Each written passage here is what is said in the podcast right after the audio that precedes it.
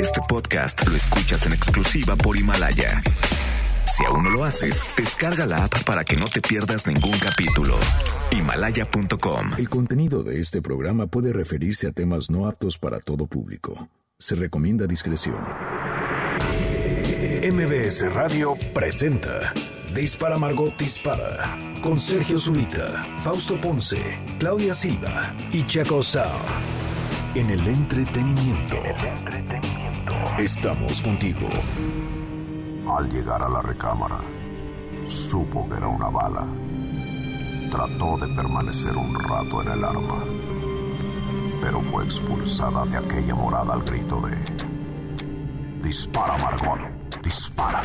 Dispara, Margot, dispara a través de MBS Radio. Lo hacemos hoy, viernes 22 de noviembre del año 2029. Si se fijan, hago 22 y volteo a ver si asienten. Sí, señor. Sí, señor. Si Yo no sabía que era 22, pero ya me enteré. Claro, pues como si tú eres de aquí el No. corrector. Ayer fue 21, pero no me acordaba.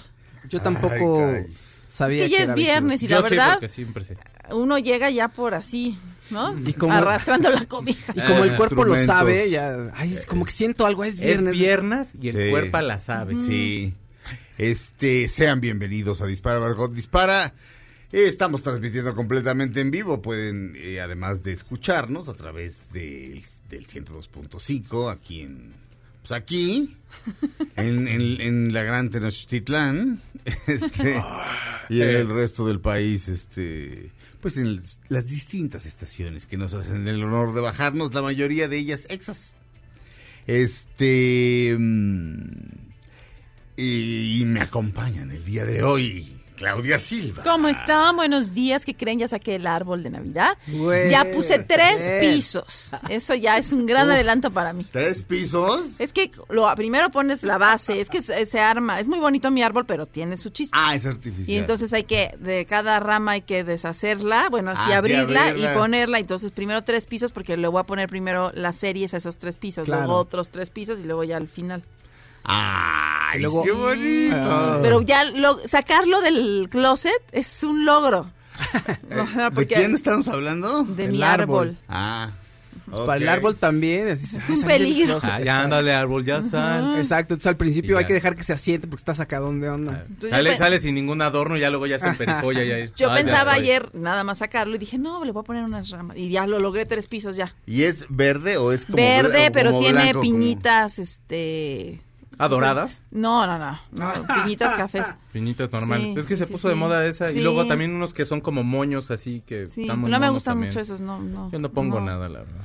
Pero lo que más me gusta poner del árbol son los adornos, o sea, me choca poner las luces, pero bueno, ya. Es un trámite y al final el- la cereza del pastel son los adornos. Eso sí me gusta. ¿Eh? Pongo música navideña y todo. Sí. Pero mira cómo beben los peces ¿Y en no, el río. y- y no pones nacimiento? Pues tengo unas figurillas ahí, pero todavía no. De las que me salen en la rosca de rey. El Son- es un niño Dios. chido. sí. No, porque también ya salen los Reyes Magos. Pues qué mal, la tradición Y se María rompe. y José. Me falta el niño. No, de hecho el niño lo pones hasta, hasta el 25. Lo acuestas. Ahí lo acuestas, si no, Y ya le cantas antes. ala ro ro ro ro ro rorrito. En Zacatecas está el niño más grande del mundo. Ay, Pero sí, parece- es Phil Collins. Pero parece Phil Phil Collins. Collins. Y alguien, o sea, y parece también como el perro aguayo de pronto si le buscas. O sea, es un niño Dios. Sí. este, Un niño. Pero enorme. de 6 metros, o no sé si es Ajá. gigantesco. Y entonces puede pelear con los de estos que hace este Sebastián, que están horrendos. Que están Ajá. O sea, ya puede hacerse como una especie como de cosa mitológica bien padre. Ajá. Está bueno. Y el niño, yo sí es como Phil Collins, igualito. Tiene hasta su Sí. entradita y su, y su chinito así. Phil Collins en los ochentas. Ajá. Que ya estaba así como de nos estamos quedando cal. Sí. Y entonces tienen acá como su chinito. Y así igualito. Se ve como Alicia en el País de las Maravillas cuando O sea, se hace grandote. El ropón Ajá. que le van a hacer, fíjate. Qué lo acuesten. ropón. Pero ahí sí va a ser el récord Guinness del ropón más grande de... Ya, ya también ya ganan otro. Sí, va a ser el, el ropo pompón. Exacto. Ropo pompón. Damas y caballeros, ya lo oyeron, Fausto Ponce. ¿Cómo están? Buenos días. Y también ya lo oyeron, el mexicano, Checo Sound. Olo. Yo me llamo Sergio Zurita, sean bienvenidos a Dispara. Margot Dispara, Checo, que se festeja celebra, conmemora el día de hoy? Pues hoy es día de Santa Cecilia y hoy sí es día del músico. Yo les dije ayer porque me salió que ayer, pero hoy sí es día del músico, así que abracen a su músico. Es día de comer pay de fresa y es día de respetar las señales viales. Así que por favor no se maten, respeten. Adiós. Este, por favor, esa, esa última síganla. Y, y la anterior se me hace que ya te, ya te la estás inventando para que te vuelvan a dar. Para, para que te vuelvan a dar tu día del músico otra vez. Así, Checo, hoy es el día de- del cuaderno Fin viejo. de semana Claudia de los Silva. mu- fin de semana del músico, así que abrace a su músico y dele amor. Exacto. Muy bien. Mes del músico. Eh, Exacto, el ya. Ese es bien música. Ese es bien, ese Checo es bien música. Es la peor forma de terminar esa película, la Música. de, ajá, la de dos tipos de cuidado. Música. Por Eh, fin, no. este, el Talachas lo logró, lo retuiteé. Y aparte como que para vengarse puso, este, ah no, puso como unas... ¿Una más seria? No, No. no, no, no, no. No, puso como a, tre- puso a tres este modelos de lencería o algo así. ¿De dónde saca las fotos? Es lo No, que yo quiero pues, saber. ah, pues esta No clase sé, de fotos abundan, pero la verdad es sí es un genio. El Talachas puso en sus efemérides de hoy, 1965, Bob Dylan se casa con Sarah Lowndes en una ceremonia secreta durante un ah, este, descanso de su gira. La boda tuvo lugar, bueno, took place. La, la boda sucedió bajo un, eh, bajo un, un- bajo un roble Ah. este en el, en el pues ahí en el solarcito en el jardincito de un juez en Mineola Long Island Nueva York Sara que es la madre del cantante Jacob Dylan este solicitó el divorcio en el primero de marzo de 1977 O sea, ¿Qué alego? se, este se, se sabe poco de, de eso porque Pensé que ninguna mujer había dejado Bob Dylan. este pues, No les habla, pues- ¿no? Pues ella sí, ¿qué? No les, no les habla a sus Pro- probablemente si no le habla a nadie. No, Ay. no, no, no, yo creo que en corto. No, yo creo que en corto. No, no, no, esta mujer la amó, la amó mucho y tuvo cuatro hijos con ella. Ah, bueno, pues sí. Y, y Sí le, platicaron. le- le compuso muchísimas canciones y, y hay mitos alrededor de ella eh, de que salió en Playboy. No, trabajó de conejita en uno de los restaurantes de Playboy. Ah. Este, ya ves que como que las vestían así como Sí, con su con sus orejitas y su por ahí hay Como una foto. filtro de Por- Instagram. Ándale, por ahí- exacto. Por ahí hay una foto, ahorita la subo, este, y otra que iba a ser la portada de un disco de Dylan, que son ellos dos. Y a la hora de la hora ella no quiso. Y cuando se divorciaron, eh, Dylan hizo un, arreglo con ella muy, muy bueno.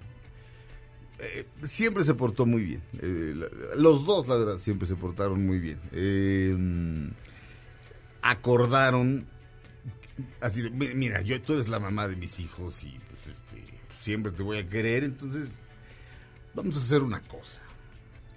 Tú apuntas aquí en este papelito cuánto quieres recibir al mes. Ay, qué padre. De aquí, Oh, Dios. de aquí hasta que el señor decida llevarte. Muy bien. Y nada más yo te pido a cambio no hablar de mí. Sí, no vayas a hacer un libro de mi vida con Dylan. Y ¿no? yo no hablo de ti.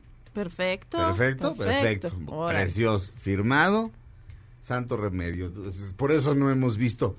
Yo, Ajá. yo, yo soporté a Bob Dylan una década. Ajá. Sarah Lowndes. No, nada. Ajá, Nada, nada, nada. Una cosa fina. Claro. Pues sí. Este, no, no, muy Hasta bien. para eso hay que Sí, tener clases. Claro. Sí, claro, no, claro. que están ahí. Y bueno, y bueno, vamos a suponer que Dylan lo Hizo hizo- brujería. Exacto. Sí. Vamos, a suponer que, vamos a suponer que lo hizo por egoísmo, pues también está muy bien. O sea, así de, oye, o sea, si un día te falta lana, no, no vayas, porque pues los... Sí, por este, lana, vendas sí, tus va- notas. Va, a llegar ¿no? el TV Notas de allá y te va a decir, Sí. este, véndenos el De meseta. reportaje. Ajá. Ujú. No, la tiene como reina. Y tiene 80 años, Sara, en este momento. Pues, ¿Y él eh, cuántos tiene? Dylan tiene... O sea, era mayor ella. Dylan tiene, seten- Dylan tiene 78. Ah, Dylan bueno. tiene 30 años no es más que yo. Mm. 78. Mira, cayó. Este, esta es la primera canción que le compuso. Ella se llama Sarah Lowndes y la canción se llama Sad-Eyed Lady of the Lowlands, que suena como a Sarah Lowndes, que sería Dama de Ojos Tristes del Bajío.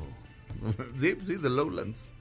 Es la última canción de, del disco Blonde on Blonde, para muchos el mejor disco de Dylan. Y es todo el lado 4 en el LP. Es un LP doble. De hecho, es el segundo LP doble en la historia. Mm. El primero fue uno de Frank Zappa que salió como una semana antes. Y el lado 4 es esta canción. Se llama Sad-Eyed Lady of the Lowlands, que dura 11 minutos con 17 segundos. La vamos a oír completa dos veces. No, no es cierto. Sad-Eyed Lady of the Lowlands, una canción que Bob Dylan le compuso a su ex esposa Sarah Lowndes. Aquí va.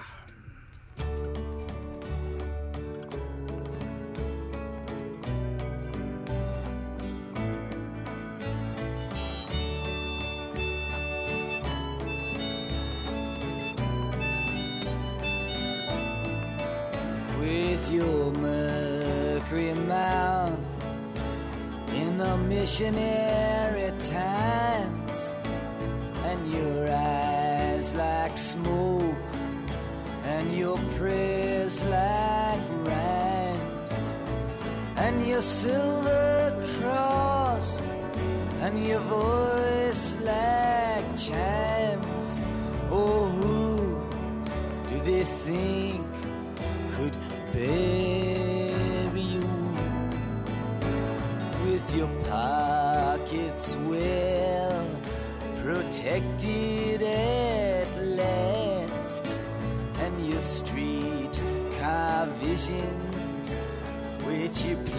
on the grass and your flesh like silk and your face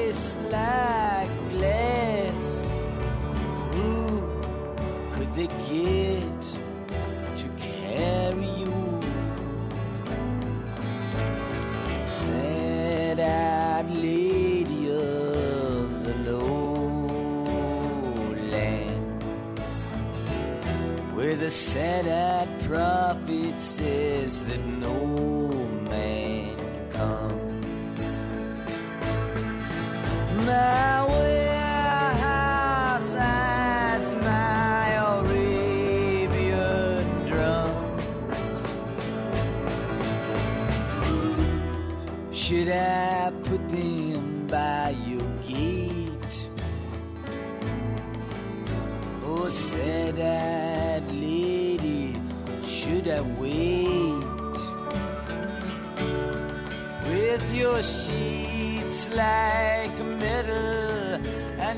belt like lace and your deck of cards missing the jack and the ace and your basement clothes and your hollow face. Who among them didn't think he could outguess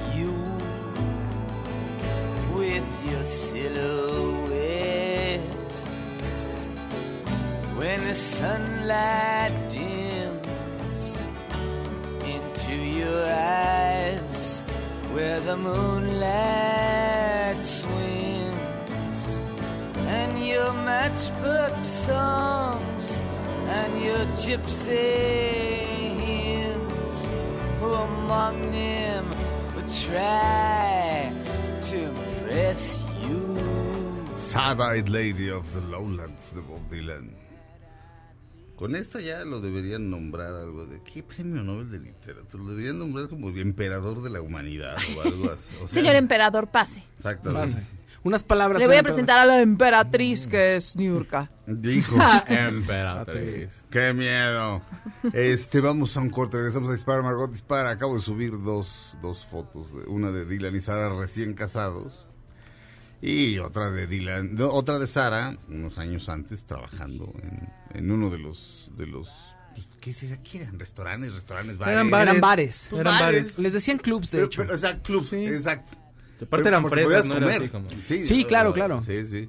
Sí, Bueno, pero eh, era, el concepto era que Ah. fuera un club en el que tú tuvieras acceso porque te estabas Sí. inscrito, porque te daban el pase de Ey. entrada, etcétera, etcétera. Ahí había de con sí, pero eh, cuando yo empecé a saber de Dylan decían, no, posó en Playboy. Entonces era así como de, me interesa, me interesa. Porque aparte sí tiene ojos, sí, es, es como de ojo muy grande, pero como de ojito triste y es preciosa. Regresamos a Dispara Margot Dispara a través de MBS Radio. Eh, ya.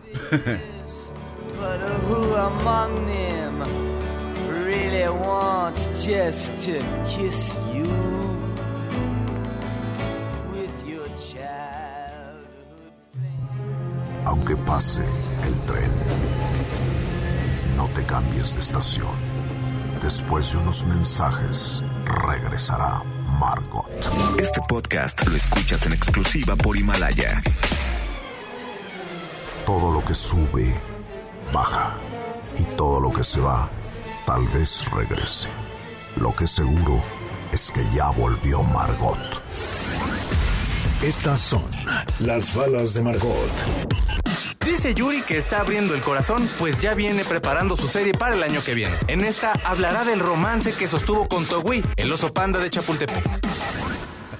Ay, que me dice Fausto que los que los koalas que ya que ya no tienen propósito en la vida. es que leí en algún momento que hay especies, o sea, que van perdiendo el propósito. Es decir, a ver, o sea, los venados sirven para, te voy a decir un ejemplo, es un ejemplo menso, pero Para está- el Se ojo de atropellas venado, en la no, su, con, con su excremento, entonces este ayuda a que las plantas crezcan, pero si son muchos venados, pues entonces deforestan el lugar, entonces por eso hay lobos, entonces los lobos se comen a los venados y se mantiene un equilibrio, digamos. Eh, pero es importante porque el venado, gracias a ellos, Saúl hizo su canción. Pero hay, exacto, los ojos de venado tienen otro propósito. Pero el koala estar en el árbol hay ahí comiendo especies- eucalipto, ¿qué es lo que comen, no? Sí, Algo así. sí, sí, sí. Hay especies que, o sea, que su función ya no tiene sentido, o sea, ya no ayudan al ambiente porque porque ya cam- o cambió el ecosistema o el ser humano ya lo hace o hay otros animales que lo hacen. Y creo que el koala en algún momento leí que era de esos, o sea, que si ya si se extingue el koala no le pasa Pero nada es al muy bonito. O sea, Que se le tiene un nombre eso, es eh, funcionalmente extinto el koala. Funcionalmente extinto. Sí. ay, qué mal. Este. Son muy bonitos y todo y padrísimos los koalas, ¿Te, acuerdas que antes había unos que vendían que te los ponías aquí en la ropa? Ah, sí, serio? que apretaban duro además. Ajá, pero estaban duros, Sí. sí. Sí, Oye, sí, sí, este, sí. En cambio, las mariposas negras esas ahí siguen. No, pero esas Esas no sí se extinguen. Pues no, pero Ay, tienen no, un a mí no me una sirve para nada. la muerte. Todo Exacto. está- Ah, ya llegué, hermano, ¿qué crees, chin? Me Ay, no, tu qué porque, ¿qué crees? No. Háblale a tu tía que, ¿por qué? Llegó una mariposa negra, no vaya a ser. Despídanse. Uy, no, qué feas son, son horribles. Son horrendas. Horrendas. Son lo peor que hay en este mundo. Me dan un pavor. Sí, prefiero, te juro que prefiero un murciélago, mil veces. Sí. Porque el No. murciélago tiene radar y no se te estrella Exacto. en la cara. En cambio, estas estúpidas. Pero No las insultes, escuchen el No, programa, por pero- favor. No, Las mariposas negras, no, siempre las- son super Sí, yo, también, me, no, pero me da un pánico. Sí. Aparte, mi primera experiencia con una, era yo muy niño y este y me estaba escondendo, me, me gustaba esconderme atrás de la cortina, como, enred- ¡Ay, no! como enredarme en la cortina. No. Y de repente saqué la mano y toqué y mi mamá, eh, mi mamá era maestra de taquimecanografía, entonces tenía papel calca. Y a mí me gustaba este el papel calca pa- para dibujar y de repente empecé a tocar y sentí que había papel calca en, en la cortina. Y de repente el Sergio. papel calca cobra vida y se pone a volar. Imagínate no. el grito que pegué, no, tienes idea. yo, también las odio. No, no, ah, no, no. No, un día es- estaba, acababa yo de comprar una lámpara Unos y este, abrí, abrí la puerta, era de noche y dije, la conecté y era de noche y antes de cerrar la puerta conecté la lámpara y se metió una mariposa negra gigante y se paró en el foco de la lámpara. así, no tienes idea. no, no, Ay. no, no. le faltó decirte nunca más. Sí, no, ¿Qué bueno, como el. Bueno, hay una película de Richard Gere muy buena que se llama The Mothman Prophecies, algo así, Ajá. de cosas que sí. pasaron en ay, ya no me acuerdo cómo se llama el lugar, Poincitia, no, no me acuerdo, no me acuerdo, Ajá. esa es una calle, no, este, y habla de, de un hombre que se, que se aparece como tipo mariposa, el Mothman, Ajá. y este era un reportero del Washington Times, no sé, Ah, Pero, ahorita- ahorita pero, pero, espérame, ¿está basada en Un hechos reportero de reales? Washington. sí, sí, Del Washington Post, supongo. Ajá. En el Washington Post, aquí no dice, pero sí. que de ahí mero. Era No. Richard Gere y su esposa se muere porque ve, van a comprar una casa y entonces este, salen y están muy contentos y ella ve como, a- como una mariposa que vuela hacia el coche y se estrella Ajá. y después ella se muere, ¿no? Es Deborah, Eh. Deborah Ah. Missing y le dice, no lo viste, ¿verdad? Y dice, ¿el qué? No, no, no, no, no, ¿de qué hablas? Y dibujaba puras, así como un hombre mariposa. Y luego se muere y luego él va a dar a un lugar que no sabe por qué fue a dar ahí. Dice, hice dos horas y ya estaba en otro lugar que hacías como cinco, ¿no? Y entonces ahí en ese lugar va a pasar una tragedia. y a él, Virginia. Ajá, y a él están, le están eh, como mandando mensajes esta, este, pues este ser. Y hay mucha gente que lo ha visto. Ay, ¿Qué dijiste, Pues pobre Chico? Paloma, mano. Richmond, Virginia, esa donde ¿Qué? acaba manejando. De Washington va manejando así acá en Virginia. Ok. Pero pues pobres palomas, bueno, Bueno, pobres mariposas negras, ahí ya todo el mundo las juzga. Por hay su gente- color, seguramente. Hay No, gente que acaba en, lugares exóticos, con bailarinas exóticas. No saben cómo llegaron ahí tampoco. Exacto. Estaba yo aquí en la envidia, estaba, yo en el Samus, aquí en la Exacto. envidia, mi amor. no. Estaba cenando con mis amigos y de pronto estábamos ahí en un Y apareció table. este mariposo negro. Ay, sí. No Y sabes. se llevó a mi hija. Exacto. Que primero yo pensé que era una orugota. El No, mariposo mariposa. negro. Pero en fin. eh, mm, vamos a un corte. Regresamos a Dispara, algo dispara a través de MBS Radio.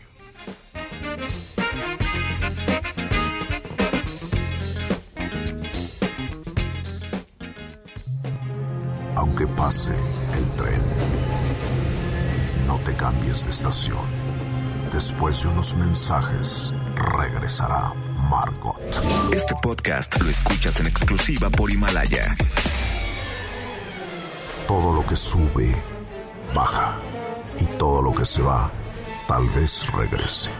Lo que seguro es que ya volvió Margot. Estas son las balas de Margot. Después de 10 años, Luis Miguel aceptó pagar la manutención de los hijos que tiene con Araceli Arámbula. Son 600 mil pesos mensuales. ¿Qué hubo, no me adoptan? Bueno, ya que hablamos de Luis Miguel, hablemos de su papá, Hernán Cortés. Exacto. Exacto. Llegó con una pierna de jamón serrano con Moctezuma. Este es un tributo de nuestro, Él de sí, se, nuestro rey él sí se la aceptó y entonces lo convenció. Pues sí. Este, damas y caballeros, está otra vez con nosotros Sergio Almazán. Gracias por este recibimiento. Contador de historias. Exactamente. Este, contador de historia y contador de, histo- eh, de historias y contador de historia, con H mayúscula. Este, mi querido Tocayo, eh, hemos estado hablando de la serie Hernán, que hemos estado viendo por Amazon Prime, y la verdad es que podría, el, el tema es, el tema es fascinante, es vastísimo, podríamos hablar... eh, se podría hacer un programa de eso, ¿me entiendes? O sea, un Claro. programa así, un programa Sí. semanal que durara, sí, de, y en nuestra cuarta temporada, pues, o sea, Exacto. A ver, yo, yo llevo todo este año Ajá. revisando el 1519. nada más. Nada más. Ajá. Nada, en una cápsula de dos minutos. Que cuando se la propuse a- al chino, me dijo, pero no estás muy adelantado. Si es hasta noviembre. Ajá. Dije, no nos va a dar. Entonces ya estoy empezando a trabajar el 1520. Ujú. ¿no? Y después el 1521. Espero seguir aquí, ¿verdad? Oye, que- a mí, qué, qué gran serie, perdón. Y, Sí, y me dio un poco de, de pena conmigo porque empecé a ver, oye, es- o sea, me empecé a hacer muchas preguntas que no sabía y me tuve que meter a internet a ver, a buscar qué onda con los personajes. Y hay cosas que más allá de los libros de texto de la SEP, pues sí de- desconocía. Entonces sí me dio un poquito de pena, pero al mismo tiempo estoy muy emocionado porque todos los personajes estoy revisando. Cómo se murió Pedro de Alvarado, este, Olid también cómo se murió, si, si realmente estaba con Juanita Pérez o si no, si Pedro de Alvarado se casó con la hija del cacique de los las caltecas, si tuvieron descendientes, dónde están sus descendientes. Así yo ya enloquecido, ¿eh? Pero es donde te da que es una buena serie, Claro, ¿no? Precisamente que, te empieza a que te empieza a cuestionar cosas, empieza a buscar a los personajes. Nos pasó con, el- con la de los Tudors, por ejemplo. Por ejemplo, Que empezábamos a claro. investigarle así. Y esta, digo, o sea, es como la, la calidad que te da una buena serie, pues, que empiezas como a, a ver historias de dónde, a dónde acabaron, dónde empezaron, por qué, por qué y demás. Comprueba esto la, la hipótesis que los mexicanos nos encanta nuestra historia. Sí. que tenemos una fascinación y además eh, como que como queso gruyet m- muchos hoyos por donde se nos ha filtrado información errónea imprecisa y lo que hemos insistido aquí y no no quiero sonar repetitivo pero sé que lo voy a hacer es que eh, tenemos todavía una historia por revisar o sea eh, el periodo del siglo XV y, e inicio del XVI, antes de, de los españoles, hay mucho que revisarle todavía a nuestra hi- historia interna, ¿no? Eh, ¿Quiénes fueron los hijos de Moctezuma? Eh, los hijos de Moctezuma Xocoyotzin, o sea, Moctezuma II, qué pasó con su hija, con Tepochco, eh, es decir, Isabel de Moctezuma, qué pasó con sus descendientes.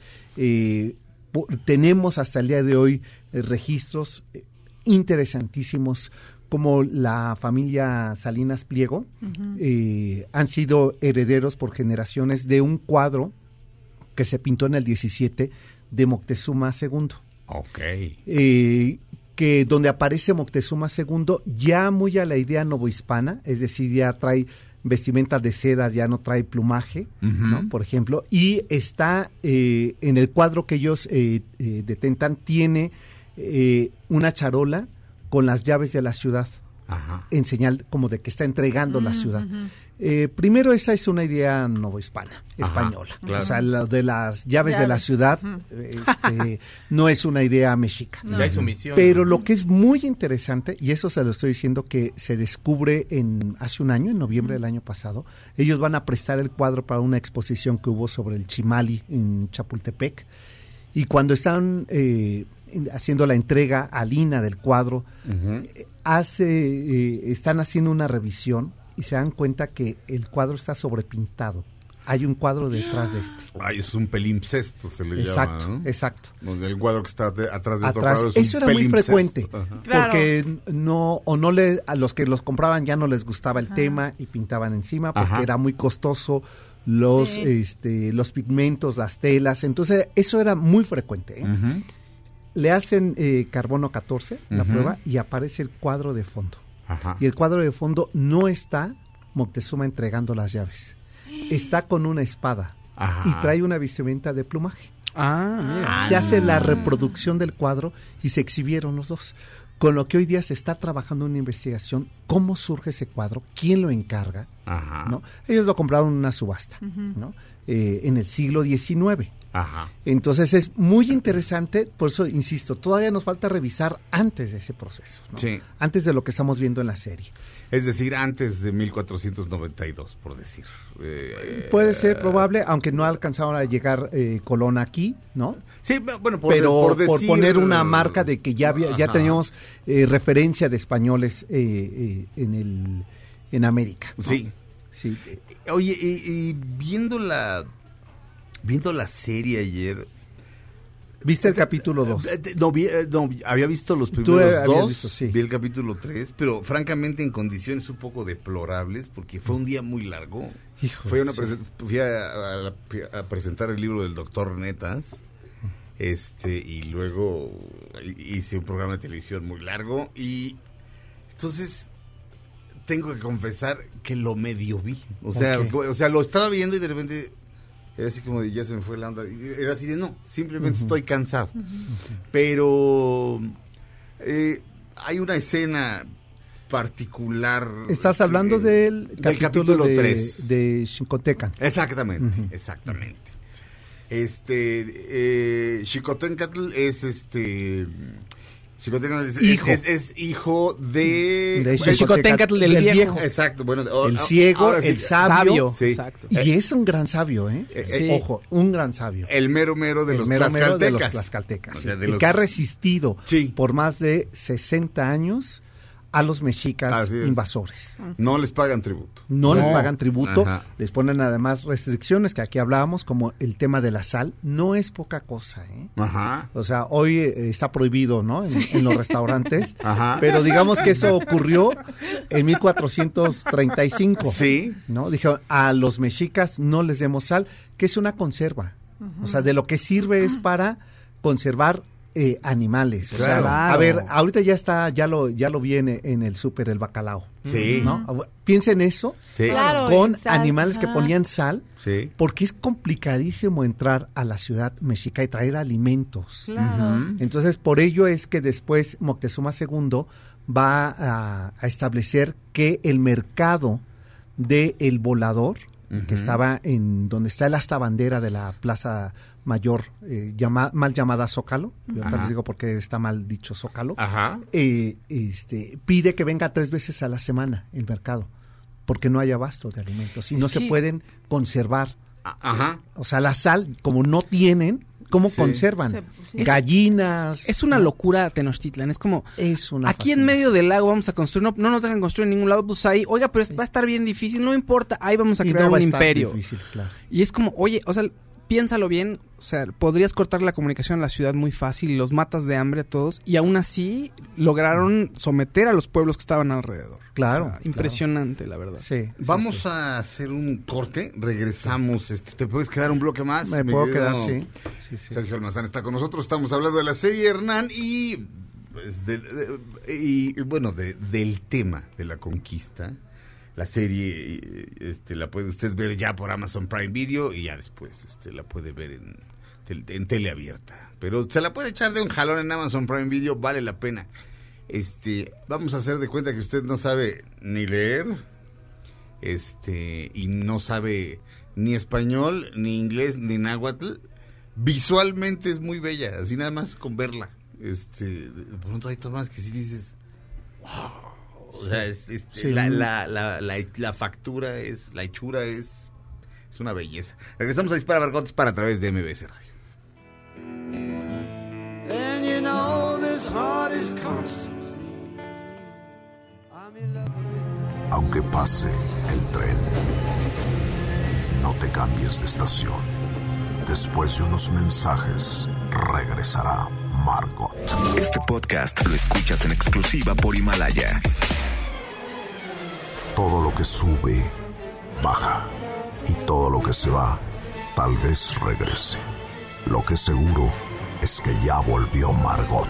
Dispara Margot, dispara a través de MBS Radio. Estamos de regreso. Está con nosotros Sergio Almazán. Hemos estado hablando en estos días de la serie Hernán, que usted puede ver por Amazon Prime Video y otros medios, pero despuesito. Este. Y. Bueno. Es, es que- es que aparte la plática continúa. eh, el, el tema, el tema es tan apasionante que en cuanto mandamos a corte, este tanto Fausto como Checo como Claudia estaban, este, oye Sergio, pero y esto y esto otro, pero cómo puede ser que haya pasado esto, este, vamos a, eh, en, en, la, en el capítulo 3, que insisto, medio vi ayer, la verdad estaba yo más Es un super acá. capítulo. Te recomiendo que lo vuelvas a ver porque ahí uno se reconcilia con los tlaxcaltecas. Sí, Sí, no, la de hecho, de hecho empieza y vi dos escenas y luego al final se repiten esas dos escenas y, Sí. y dije, dije, oh, híjole, ahora sí me di, qué buena mota. Ya se repitió, ¿cómo? No, pero luego eh, más o menos me di cuenta de lo que estaban haciendo, pero no, no, no quisiera hablar del capítulo de manera irresponsable, pero sí me di cuenta de, de, de- de la carga que tienen esas escenas cuando las vuelves a ver, que las, Claro. las ves al principio y dices, ah, ok. O bueno, la, la primera es muy trágica. Está Jicotencatl abrazando a su hermana esposa. ¿Qué tal que además le está cantando? Y le está cantando, Hijo. ¿cómo eh, está cantando en náhuatl irnos a un lugar en donde no exista la muerte? Este, por cierto, impresionante la, el, trabajo que fueron siete meses de- para que los actores hablaran fluidamente Eh, maya y náhuatl.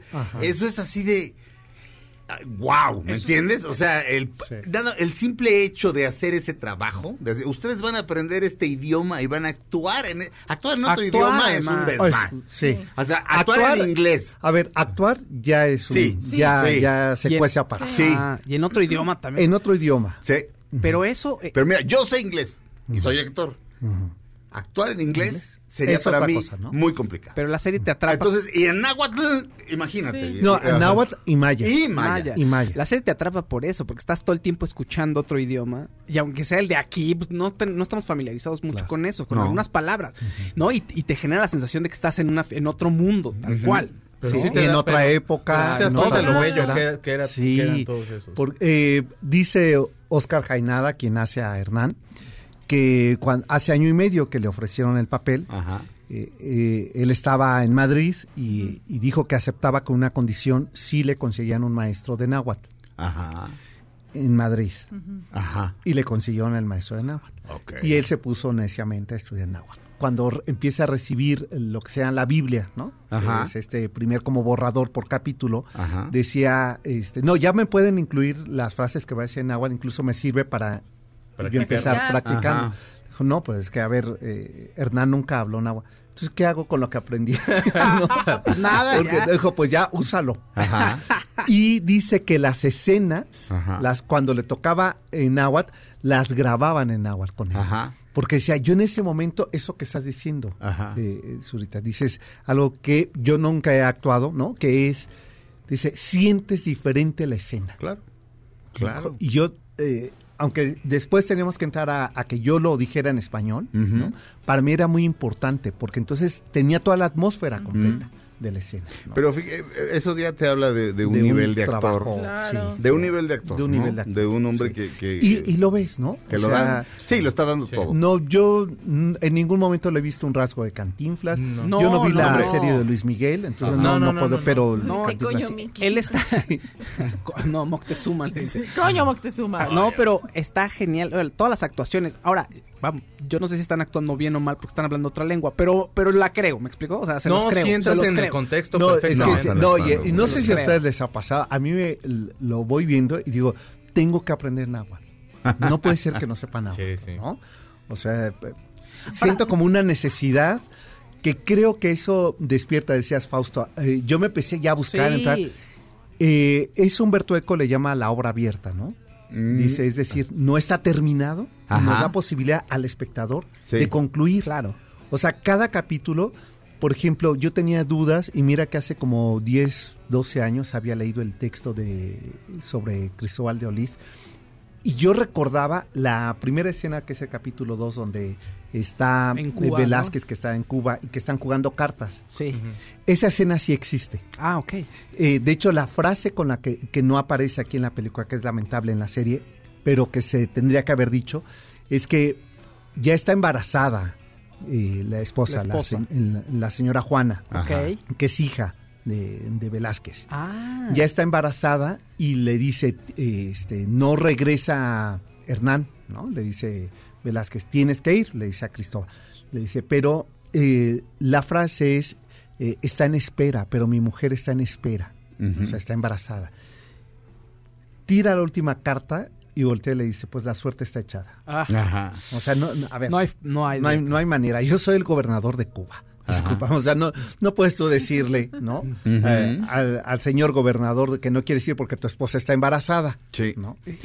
Y aquí en la serie lo que ocurre es que esta mujer se escapa y va a buscarlo. Eso es muy bonito, Ah. pero debo decirles que eso no existe. Ah. No, por supuesto. No, eso no, no ocurre. Primero porque las mujeres no podían ir. O sea, por muy rebelde que fuera, seguramente No. dos, tres, cuatro se escaparon, pero no fue el caso de ella, hija del gobernador. sí, hombre. ya aparece. Sí, no, no. peligro hay que colgaba tanto varios. hombre. Colgaba, sí. Oye, pero. No, mira, la- la- de- de Pero hecho, sabes que no la- altera la historia. No, no, O sea, no. a lo que vamos es esto, adereza Ajá. la parte Ajá, humana ah, del personaje. Claro. Porque la segunda escena, bueno, no, no estoy diciendo el orden de las escenas. ¿eh? El segundo momento con el que yo me quedo de este capítulo 2 es cuando ellos ya van saliendo de, me estoy refiriendo a Cortés y este y todo su ejército, que ya van a ir a, a Tlaxcala y que le dice que han levantado el censo. ¿Se acuerdan que aquí hablábamos de Sí. la importancia Ah, del censo? Sí. Y que le dice, dicen que allá hay oro, dice Cortés. Entonces, eh, dice, ¿y cómo lo vamos a contabilizar? Le dice Cristóbal, que era bueno, bueno, bueno, bueno, Sí. ¿no? En esa primera parte. Y le dice, este, lo más fascinante de una conquista no son los muertos, sino el oro. No, le contesta a Cortés, frase que también existe. Y es cuando ya marca la distancia entre ellos dos. Dice, y, eh, y en, el, en el texto que edita el Fondo de Cultura, que lo pueden encontrar por 20 pesos, es un libro fascinante, Que se llama... que se llama este, Cristóbal Oliz. Cristóbal Oliz, Ustedes, este, Fernández y Casa es el, es el eh, ¿Autor? autor. Eh, y dice, nuestra idea principal no es el oro, sino la fe que brilla más. ¿no? Por lo que decíamos ayer, Sí. era una, una especie de cruzada. Claro, claro, claro. Eh, ese es el, eh, el principio. Aquí también lo que vemos y lo que deja ver la, la serie que me fascina, como son todas las guerras, nada está planeado. Claro. Todo lo van haciendo conforme se van encontrando la suerte, ¿no? las cosas. la. Y perdemos de vista algo muy importante. O sea, nosotros lo vemos como mexicanos, entonces, claro, mexicanos estamos aquí, los indígenas estaban aquí, también mexicanos, y no. O sea, ellos no se concebían como parte de un continente. Que, o sea, ellos eran tlaxcaltecas que estaban hartos de los vecinos, que eran otra nación, ¿no? Y de otros, y tenían que cuidarse de otros pueblos alrededor, y tenían que sobrevivir. Entonces no había ese concepto de, ay, los extranjeros españoles vamos a Pero a ver, no, no todos", lo o existía en el mundo, no existía claro, España. Exactamente. O sea, no, era lo que ibas conquistando, era, acuérdense incluso que es León y Castilla. Claro. Y se habla de castellano, no se habla de español. De hecho, pe- hay, hay una escena en el capítulo 2 que dice hacer una nueva España. España, claro. Eso es eso es incorrecto. Digamos, Es- es impreciso. Impreciso. Impreciso porque todavía, de hecho, no existe Sí, exacto. España se- sí, de hecho, nación. Bernal Díaz, de- Bernal Díaz del, del Castillo, que por cierto, empezó el cuarto capítulo Sí. y la primera escena Ah, del capítulo ¿qué de tal? Bernal. ¿Qué El de- tal ese? la historia de Bernal es me la, bonita. Es hijo, es, Bueno, es sí. Bernal niño. Es Bernal. Pero no digo más. En serio, nada más. Capítulo 4, que me imagino que giras en torno a Bernal Díaz. Sí, del sí, Castillo. sí, Bueno, y es bonito, Bernal ¿eh? En. España en España. y este y, y Bernal está corriendo, está huyendo de su padre y De trae algo en los brazos. Sí. Y el papá va, va detrás de él.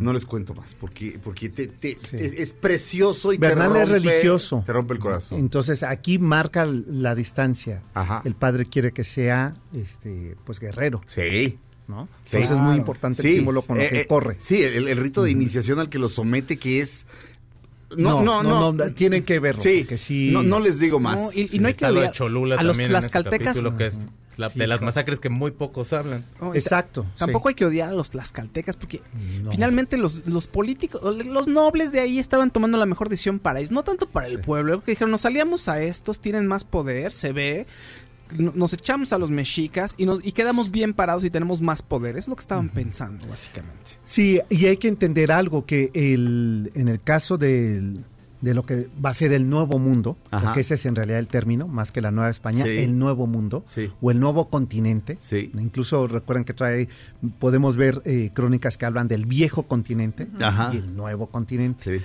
Eh, ¿Qué ocurre? En el caso de, de México, saca roncha, cada que yo digo, la, la nobleza indígena. Ajá. Y más de una ocasión me han dicho, oye, no, eh, es que entre los indígenas no había Ay, clases. es que... Ah, Y le digo, ¿y qué creen? ¿Que, todo, que, que es lo mismo ser el señor eh, de Tenochtitlan que ser del barrio de Cuepopan? Pues no, No. no.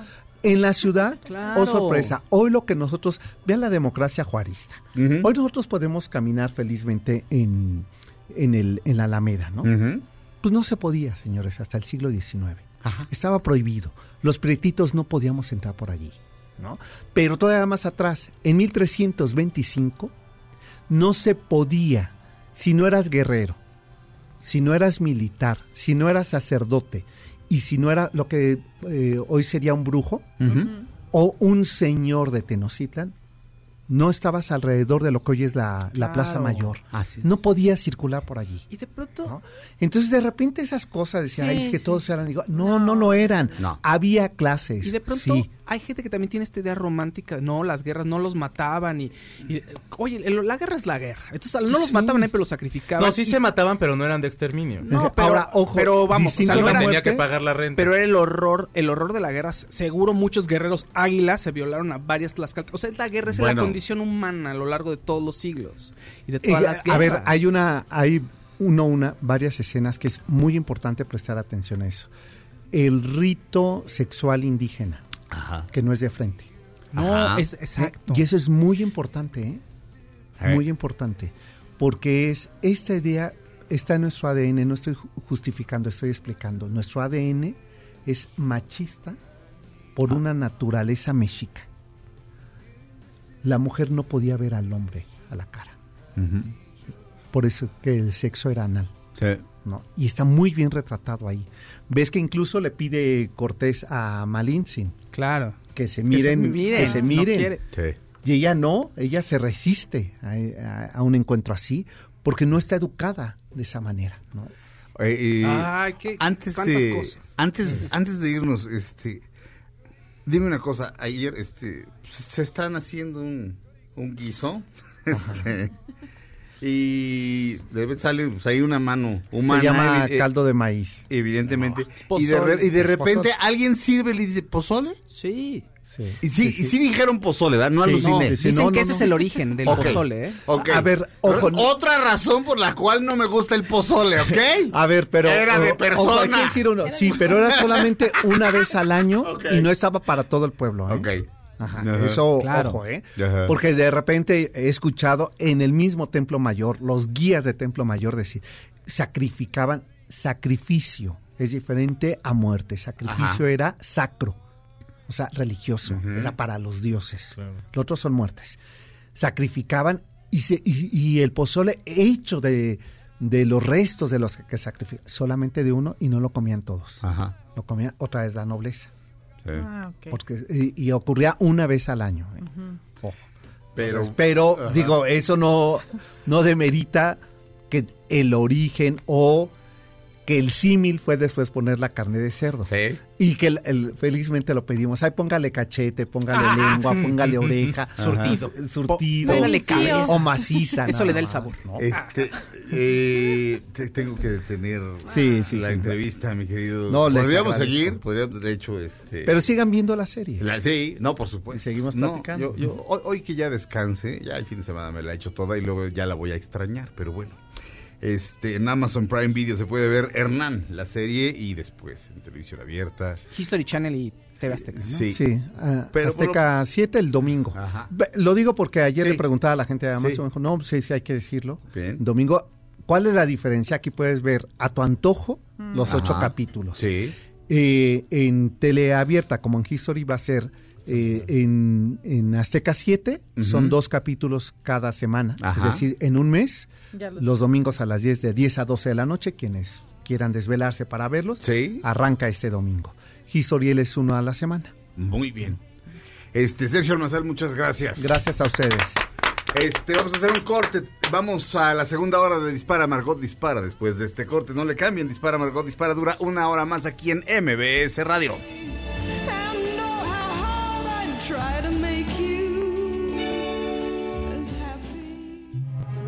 Aunque pase el tren, no te cambies de estación. Después de unos mensajes, regresará Margot. Este podcast lo escuchas en exclusiva por Himalaya. Todo lo que sube, baja. Y todo lo que se va, tal vez regrese. Lo que seguro es que ya volvió Margot. Dispara Margot Dispara a través de MBS Radio. Este, les acabo de contar un chiste de la secundaria. Que creo que ninguno de los tres se sabía. No, yo no. No, yo sí. Ah, tú sí te lo sabías, es muy Sí. No se los puedo contar al aire. Es muy bueno. es muy bueno. Pero es No, bonito. No se los puedo contar al aire. Este, Una plaga. Es una plaga, sí, sí, pero...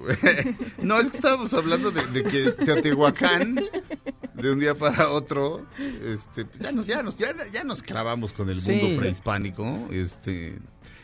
eh, y Teotihuacán fue abandonada la ciudad. o 100 sea, años antes. Sabemos poco de los teotihuacanos. Pues se supone que cuando llegan los mexicas, que están haciendo como toda su travesía, ellos ya- cuando llegaron ya era una ciudad abandonada. Sí, Entonces toman mucha de la, mucho de la cultura para venir aquí a hacer la ciudad, pues. Yo supongo lo que les decía que era una plaga. A lo mejor era la jerga voladora, ¿no?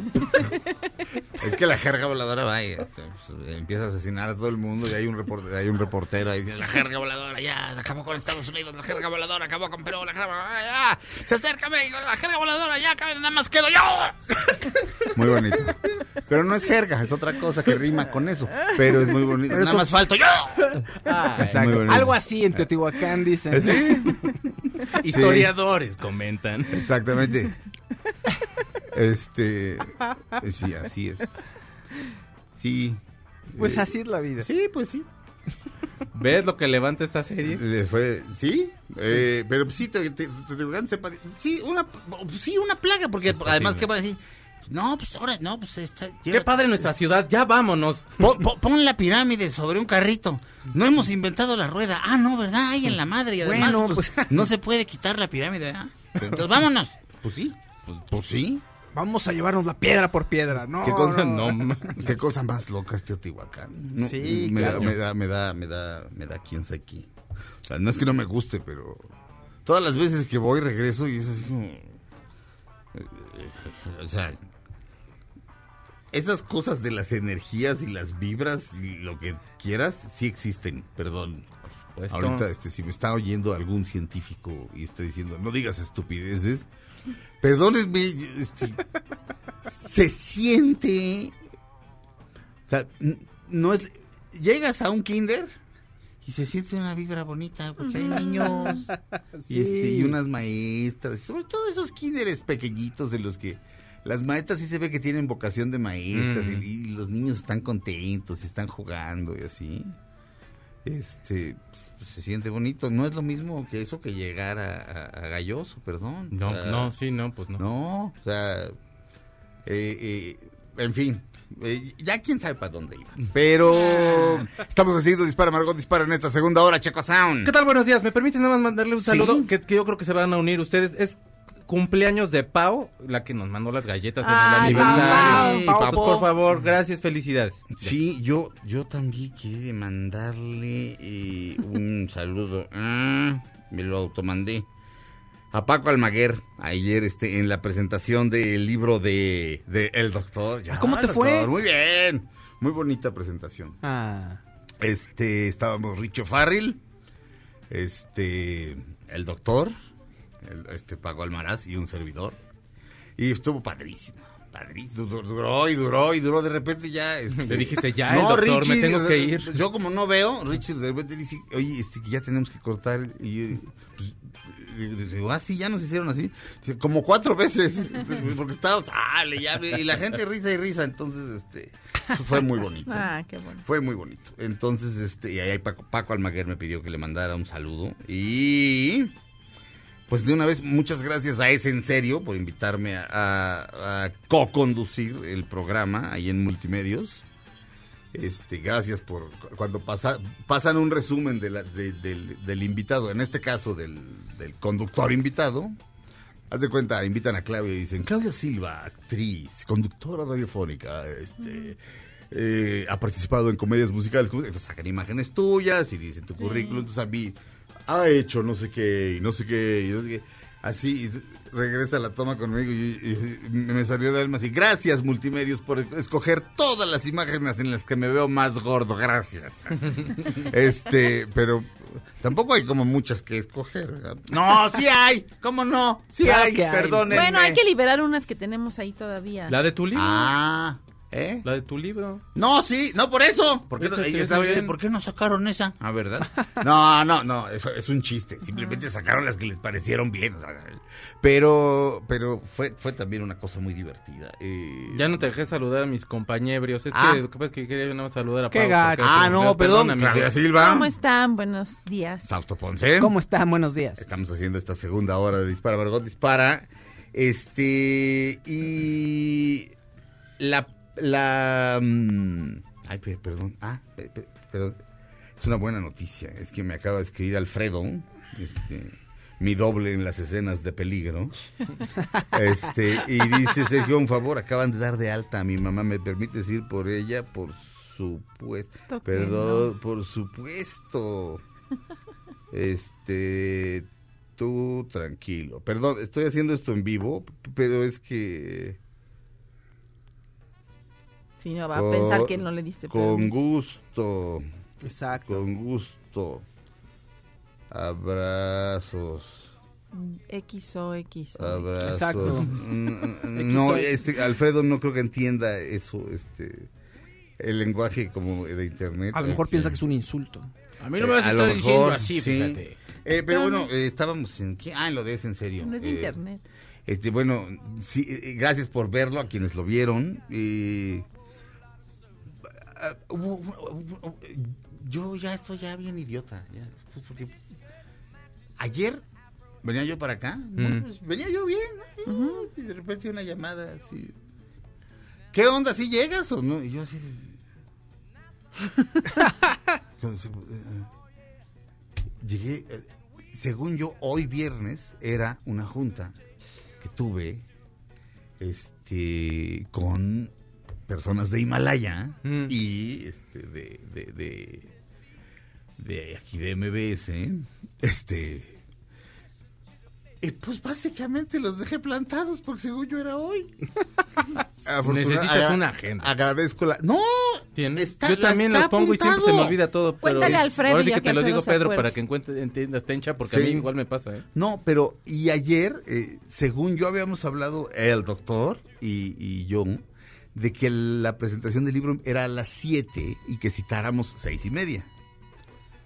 Y de repente, este, como a las 6.35, ¿qué onda si llegas? Y yo así de... En todos Y, lados. y le hablo, oye, este, eh, no, e- era de, era de esa hora, pero yo ya vi, vi su mensaje como a las 6.50 y 6.54, estaba yo a dos minutos. Y entonces le hablo y le digo, oye, sí llego rayando, pero oye, no quedamos. No. Entonces pon- me, me pone al aire ahí con el público. y- pero este, ya, de hecho, la semana que entra me, voy de vacaciones, el jueves. El jueves este, es mi primer día de vacaciones. Pero este, sí, ahora sí que no sé si merecidas, pero sí necesarias, ya sabes. Este, Pero se quedan Sí. en nuestras manos. ¿Eh? Sí, sí, sí, sí. Este, ¿y qué más? Bueno, es en serio, ¿alguien lo vio? Yo, yo vi, te dije que vi partes. ¿Viste un- viste En mi unos casa no se ve cachitos? multimedios. No, No.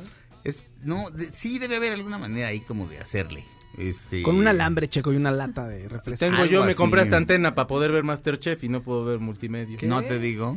Masterchef, Masterchef es mi dios. Ya no está, pero es ya mi no dios. está. Este, pero muy me la, me la pasé fantástico. Este eh, ando atarugado, ya se fijaron. Pues es, que, es que han sido días muy largos. Días O sea, fuertes, hacer una hacer una presentación del libro tú- no es no es, No es enchilame una. y además al final este es un gusto saludar al público, pero este es eh, implica un esfuerzo, Sí, o sea, no- claro. no un esfuerzo feo, pero implica un esfuerzo. o sea, Claro. le pones atención a cada quien, este, tratas de, de- de- de- de- de- de darle un autógrafo decente a cada quien, este, ¿me entiendes? O sea, están haciendo fila y estás ahí, en fin. Y bueno, también pensar en lo que vas a decir y decirlo y, y luego programa de televisión de tres horas, Dios mío. Y, y además, Felicia Garza, antes Felipe Gil, fascinante. Sí, este, tenía de- unas historias muy Es la interesantes. Sí, es, es- es- es increíblemente culta. ¿Sabes qué tiene? Divaga. Me recuerda a alguien. ¿A mí? No en lo de culta, pero en lo de que divaga. O sea, le preguntas, a mí me preguntas, oye, este, ¿cómo te fue ayer? Pues verás, en un principio el universo estaba comprimido. Y ya, o sea, y entonces eh, ella es igual, y dices, oye, Felicia, quisiera regresar al momento en que por primera vez te pusiste los tacones de tu mamá. Te empieza, te, te cuenta la La historia, historia de del papá de y la historia de la mamá. Oye, qué y- fuerte y- lo del papá, que, ¿no? Pues, eh, pues sí, pero pues el papá era, era, pues era charro. Sí, este, sí, sí. Y sí, bueno, eh, eh, eh, Felicia Garza Felipe Gil nació en Nueva York y vivió ahí hasta los 13 años, no hablaba español. Y los papás, los do- doña Eva Garza y Felipe el Charro Gil, andaban de gira todo el tiempo y lo, lo cuidaban este, una familia irlandesa. Y también por eso se hizo católico. Su primera comunión fue en la Catedral de San Patricio, ni más ni menos. Y un día pues, llegan los papás que los veía cuatro veces al año y llegan y pues, pues, como de, cual- de cualquier niño, pues su adoración, ¿no? Pero sobre todo la mamá. Ujú. Es que admiraba tanto a la mamá que quería ser ella Se y se pone los tacones de la mamá en ese momento. Ajá. Y el, el- empiezan a hablar en español, este, la mamá y el papá, y él no entendía mucho. Pero de pronto ciertas cosas en inglés, que básicamente de- de- era, si sale maricón lo mato. Este, a los cuatro años. Y le pusieron una paliza. Entonces, pues, no, o sea, no entiendes. O sea, No. ¿qué hice? ¿Por qué está mal? No tengo idea. Cosas muy fuertes. Y luego, pues Marta Julia este, y yo este, nos casaremos en el día de Pentecostés. No. ¿Cuándo es? No sé. Así, así decía Julio Alemán en una, en una Ah, sí, película. cierto, sí. Me caso en Pentecostés, pero siempre era un enamoradizo, se casaba con una distinta. Era piloto. Este. Y, y Van Pipe.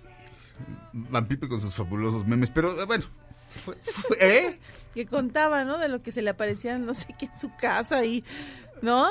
De- eh, sí. Y que empezaron a contar de espantos y cosas de esas y él Sí. decía que se le aparecía no sé qué y entonces que la gente le decía que no, que no le creían. Sí. Sí. que él era vampiro porque con los vampiros acababas con los hombres lobo porque él lo dejaron en el cine viendo la de un hombre lobo americano Ah, sí. en, pa- en- ¿no? Eh, sí. Sí. Eh, lo- Entonces él exactamente. quería combatir a los lobos. Sí, sí, Esa- porque esa aparte se, se acabó, y era, era lobo, lobo americano en... En lo- Londres. Lobo americano en Londres, ¿verdad? Sí, a mí, me, Buenísima película. a mí me traumó cuando estaba chico, también me da un miedo.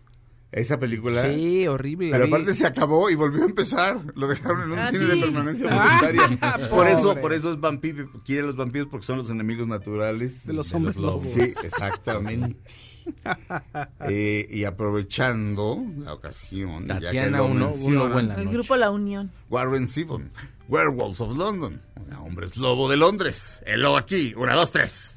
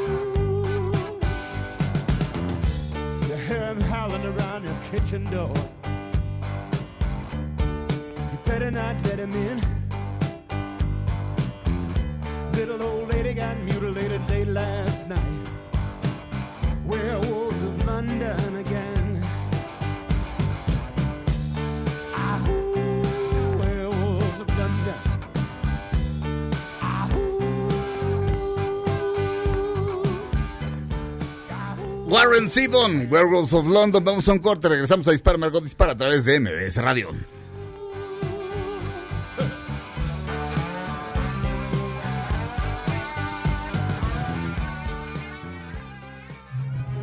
Aunque pase el tren, no te cambies de estación. Después de unos mensajes, regresará Margot. Este podcast lo escuchas en exclusiva por Himalaya. Todo lo que sube, baja. Y todo lo que se va, tal vez regrese. Lo que seguro es que ya volvió Margot. Estas son las balas de Margot. Daddy Yankee abrió su museo y este se llama El Jefe Museum y se encuentra en Puerto Rico. Ahí es donde podemos ver el primer perreo de la historia en un tallado de piedra.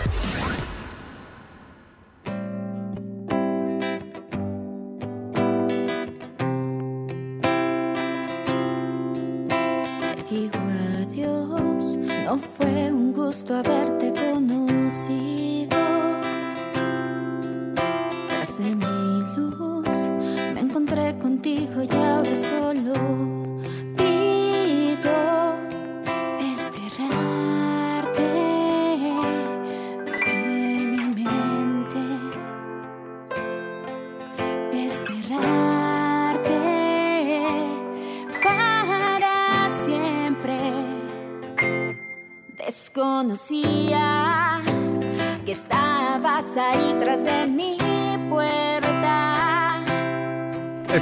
Escuchando a Pájaros Sauce. Se presentan. en- es, un espectáculo, está padrísimo. Se llama Love.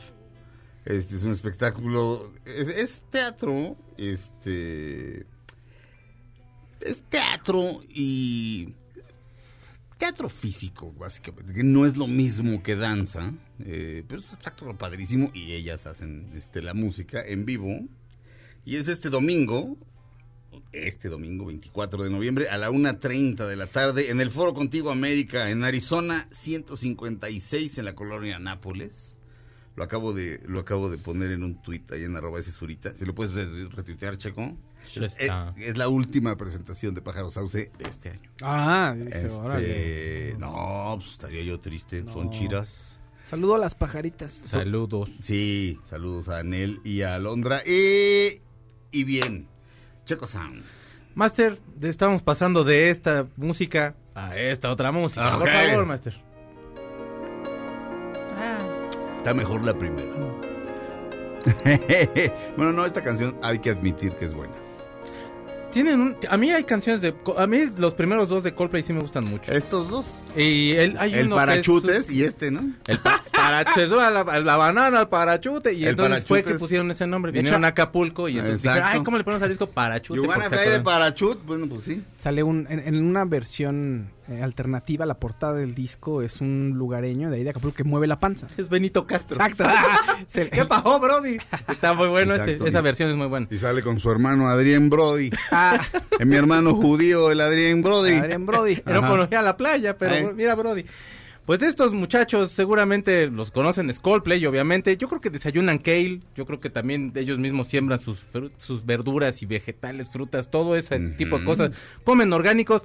Y también ya dijeron, va a sacar un nuevo disco y se llaman Everyday Life. Y entonces en una entrevista Chris Martin dijo que ya en dos años no van a hacer giras. Ajá. ¿Por qué? Porque quieren cuidar el medio ambiente y quieren usar plas no quieren de- quieren dejar de usar plásticos dentro de la gira y mantener como todo con energía solar. Ajá. Entonces- Qué bueno, qué bueno. Sigan así. Miren, ¿por qué no hacen algo? ¿Por qué no hacen algo? Entiérrense vivos. Y ya cuando pierdan el aire ya este sirven de estiércol todo, todos ustedes los de Coldplay, usted Chris Martin, de una vez a su ex esposa Gwyneth Paltrow, convénzala. Ay, sí, Y, y- y entonces ya este que crezcan arbolitos con sus restos. Este sí, Pues me de la gira pasada la, mejor echaron- idea, la de mejor idea. De la gira pasada nada más echaron 122 conciertos, tocaron por, por cierto aquí en el Foro Sol, muy exitosos ellos y todo, pero ya no más. Ajá. Se van a esperar unos dos años y solamente van a hacer dos conciertos para YouTube, un concierto en Jordania que van a hacer uno en la mañana y uno por la tarde para mostrar las Vieras. dos caras de su nuevo material. Y también el lunes van a hacer, van a tocar en el Museo de Historia Natural en Londres y los ingresos van a ser donados para una asociación de protección del medio ambiente porque andan muy bueno. comprometidas, pero muy este combativas con su coso del medio ambiente. Qué bueno, fíjate, porque cuando saquen su concierto en YouTube, toda la gente, la cantidad de luz y de emisiones de carbono que va a generar su video de YouTube, Ajá. qué bueno que lo paguen ellos, fíjate. ¿eh? Exacto, Felicidades. Exacto.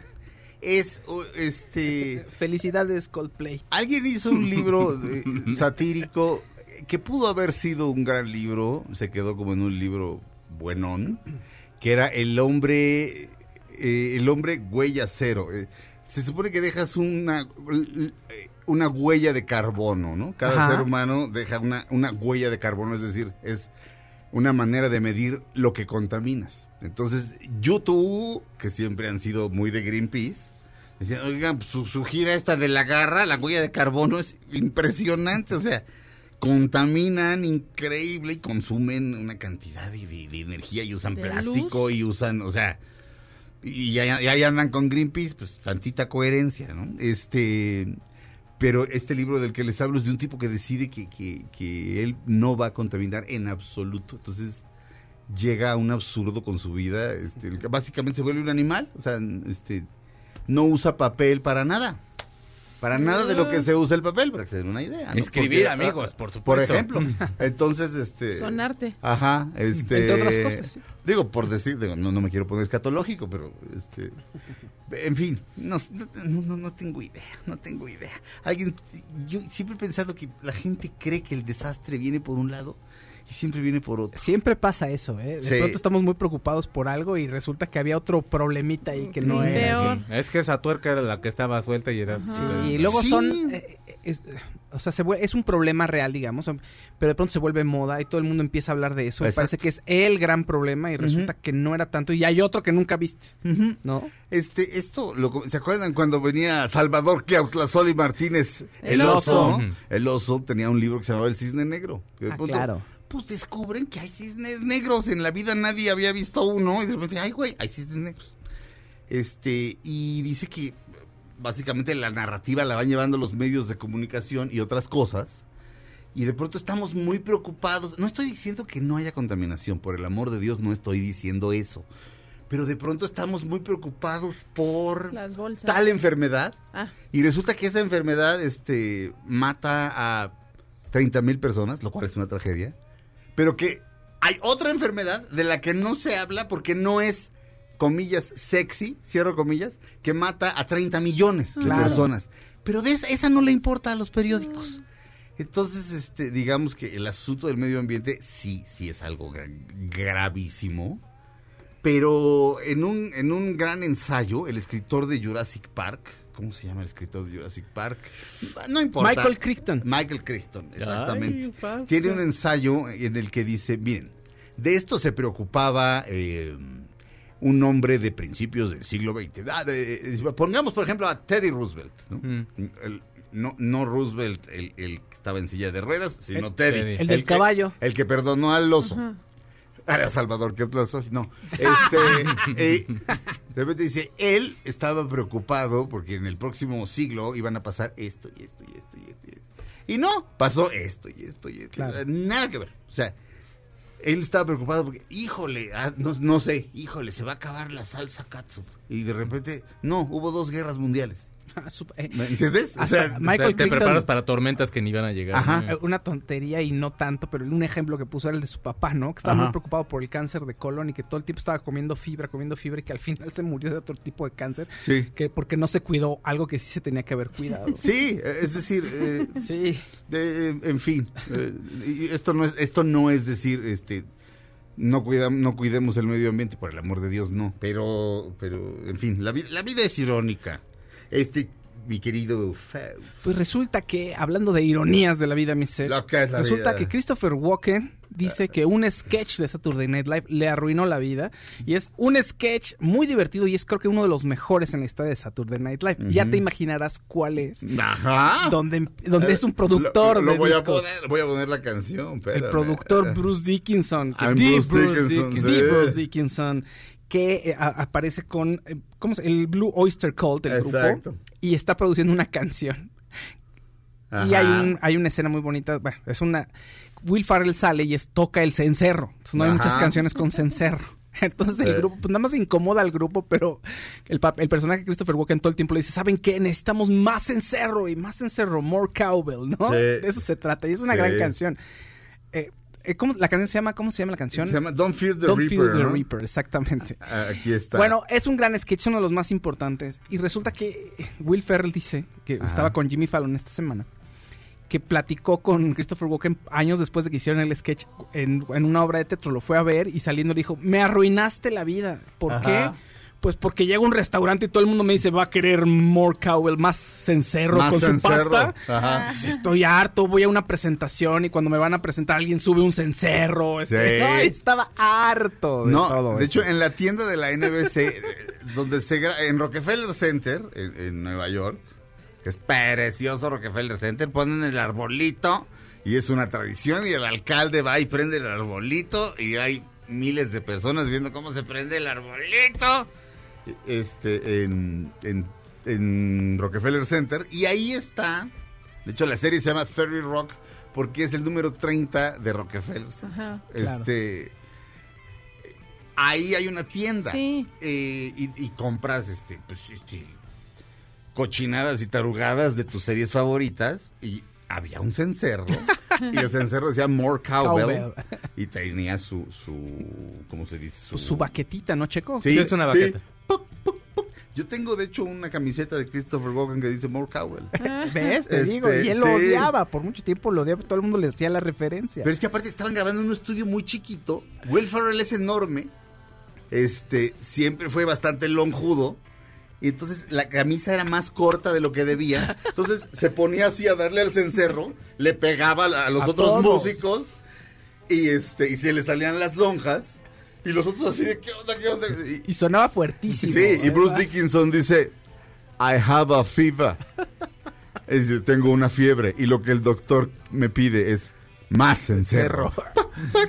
A ver, a ver si lo encontramos en. YouTube. More Cowbell. No, es, es esta canción. A ver, escuchemos.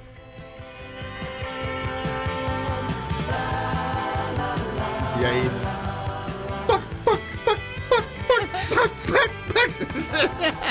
enorme, enorme. Enorme canción, es buena canción. Y el sketch también muy absurdo, porque evidentemente tú escuchas el cencerro igual todo el tiempo. Entonces, ¿de qué, ¿a qué se refiere con más, más cencerro? Cowbell. igual, ¿no? Sí. Entonces, bueno, eh, eh, interesante lo que dice Will Ferrell. Es algo morboso, pero mi Christopher Walken ya harto, fíjate. Harto. Pero Christopher Walken debería estar harto de, de todo. Todo- Todos los actores, cualquier actor que se respete en Estados Unidos tiene su imitación de Christopher Walken. Liv Schreiber, este, ¿cómo se llama el de House of Cards? Kevin Spacey. Kevin Spacey. Todo mundo. ay, ¿Ves que es que pone los puntos en- y las comas? Digo, al hablar, hace las pausas en, en lugares muy raros. Este. En Saturday Night Live hay un sketch de la familia Walken. ¿no? Ah, sí, todos hablan así, sí. Es que todo mundo lo imita, todo mundo. Es, es como la primera imitación de, de todos, así. de- hablemos como Christopher Walken. Vamos a un corte, regresamos a Dispara, Margot Dispara a través de MBS Radio, pero antes...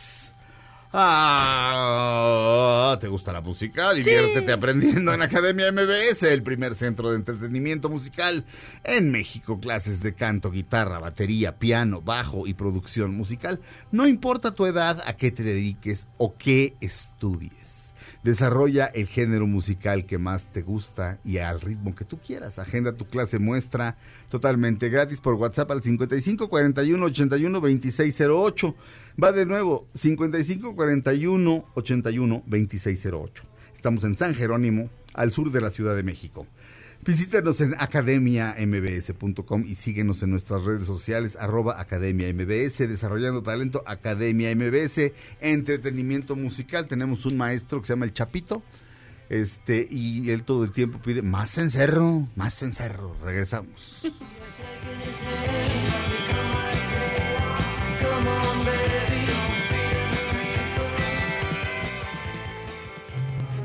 Aunque pase el tren, te cambies de estación. Después de unos mensajes, regresará Margot. Este podcast lo escuchas en exclusiva por Himalaya. Todo lo que sube, baja. Y todo lo que se va, tal vez regrese. Lo que seguro es que ya volvió Margot. Estas son las balas de Margot. Algunos fans encontraron capítulos completos de Ricky Morty en Pornhub. O los fans estaban buscando pornografía de la caricatura o algo muy extraño estaba pasando ahí. No, es que es, es que quiero sentir rico, Morty. Este, Qué raro. Es que hay una, hay una versión parodia porn de Ricky Morty. De todo, de los locos Adams, Sí. yo acabo de ver una. Pero qué raro que estén buscando ahí capítulos, que Pero encuentres con- capítulos completos. ¿Con actores o animadas? Ah, con actores. Ah, ok. Pero Porque Sí. también hay pornografía animada, por supuesto. No, Pero claro. actores también. muy animados. Muy animados. Eh, Animadísimos. como me dijo el Murray de los actores porno, burlándose de, de, de- de- de- de los actores del método, dice, no, los actores porno, no, eso sí sienten. Para que veas, eso sí Sí, son del método aparte. Exacto, sí, de método, del método todo. Eh, Fausto Ponce.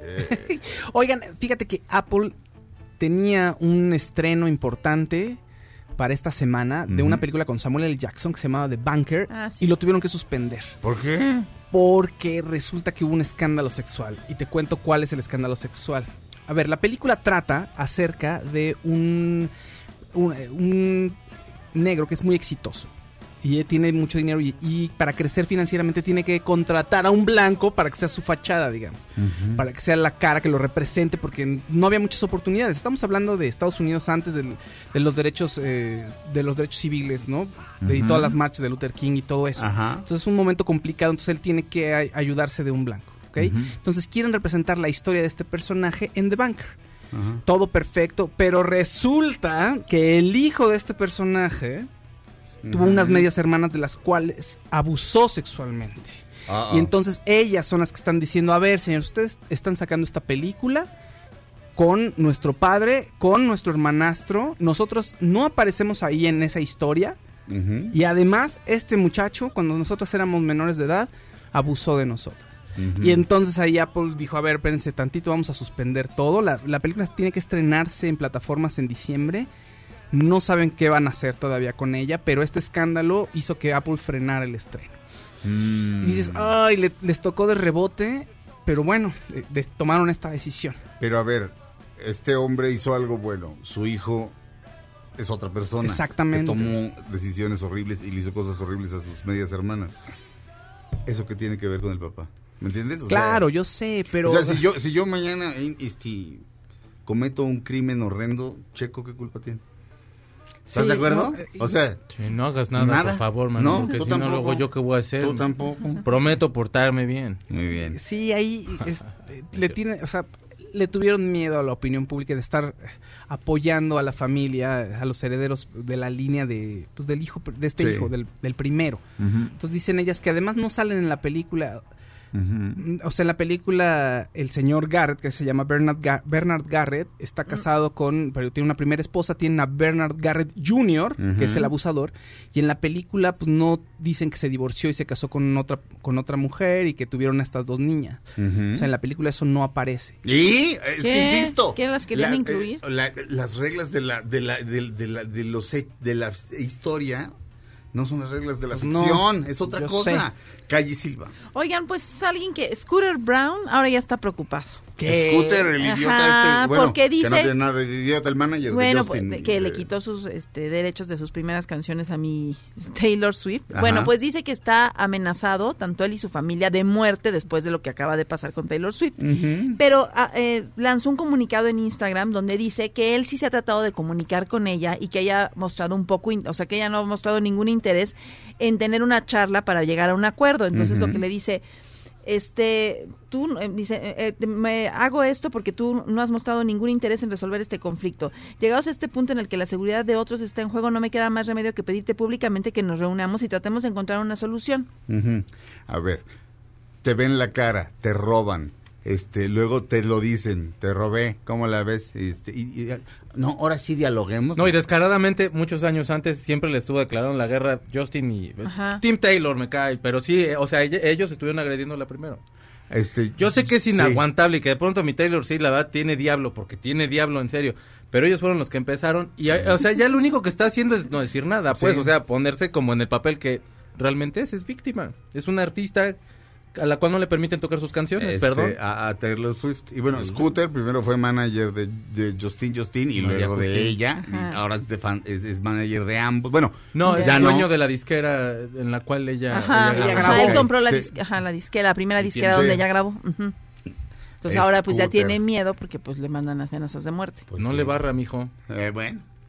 Eh, ya nos vamos. eh, Felipe Rico en la producción del señor Mario Tiveros, en los controles, Itzel en las en las este, asistencias médicas, Marta Herrera de Coahuila, te pregunta que si le puedes decir algo del grupo Santa Cecilia, después te lo pregunta a ti Checo, pero pues después, perdón, se me fue la onda, Ricardo Cortés agradece la cortesía de Cabaretísimo, gracias. Rick, Este- eh, perdón rápido, Gilberto Ojeda se nos casa, eh, un- una felicitación, está en Canadá. ¡No Ah, lo hagas! No, no, no, no. Felicidades, Gilberto. Que tengas un, matrimonio muy feliz. No te cases, güero. No, Invita al no. güero, invita al güero. No, felicidades, Gilberto. Que seas muy feliz. Este, fel- felicidades por.